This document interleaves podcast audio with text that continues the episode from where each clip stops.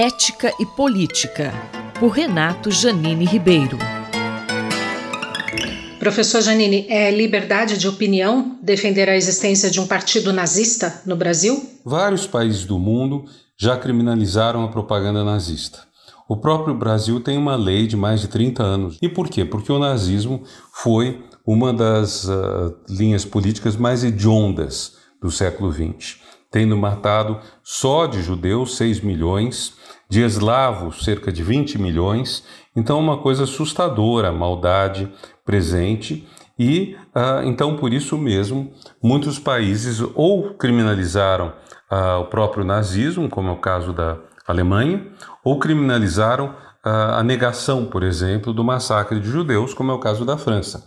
E isso não colide com a liberdade de expressão, porque é bom dizer que a liberdade de expressão existe para que a gente melhore a qualidade de nossas escolhas. É importante, então, que não haja um único discurso autorizado, mas discursos bem diferentes entre si, discursos, inclusive, que irritem o outro, mas que estejam dentro de um limite básico, que é o limite do respeito ao outro.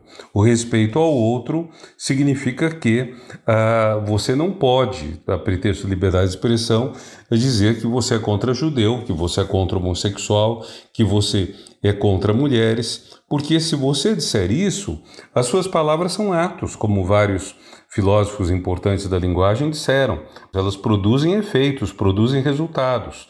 Então, a propaganda nazista, ou mesmo, digamos, um discurso contra judeus, mesmo alguém dizer, ah, eu sou contra homossexuais, etc., esse tipo de discurso pode gerar violência.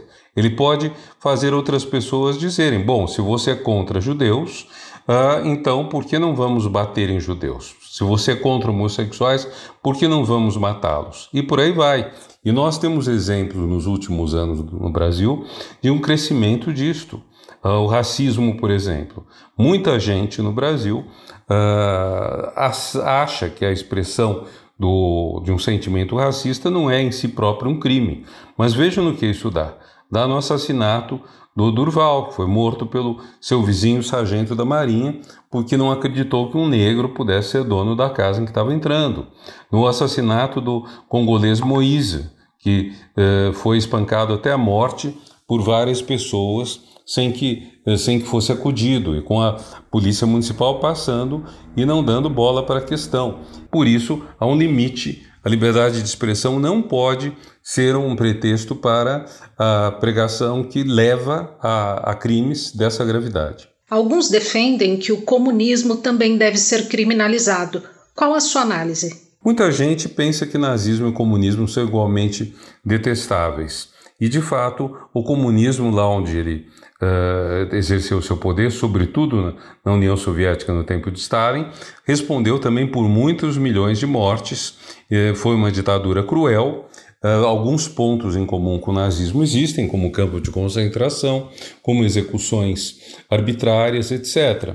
Agora, é importante distinguir duas coisas. O nazismo já é um discurso, já é uma doutrina do ódio. Então, a prática nazista é simplesmente a realização do discurso. Por isso que eu disse que esse discurso não deve ser tolerado. Já no comunismo, o discurso é uma beleza. O problema do comunismo não é o discurso, é a prática. Então, a questão que o comunismo coloca, que é uma questão muito importante de ser pensada, como uma doutrina tão boa, como uma doutrina tão generosa que promovia uh, uh, uma proposta de utopia na Terra, de paz entre os homens, de fim da exploração, como que essa doutrina foi resultar em estados policiais, em opressão, em campos de concentração, em assassinatos. E é uma questão totalmente diferente da do nazismo.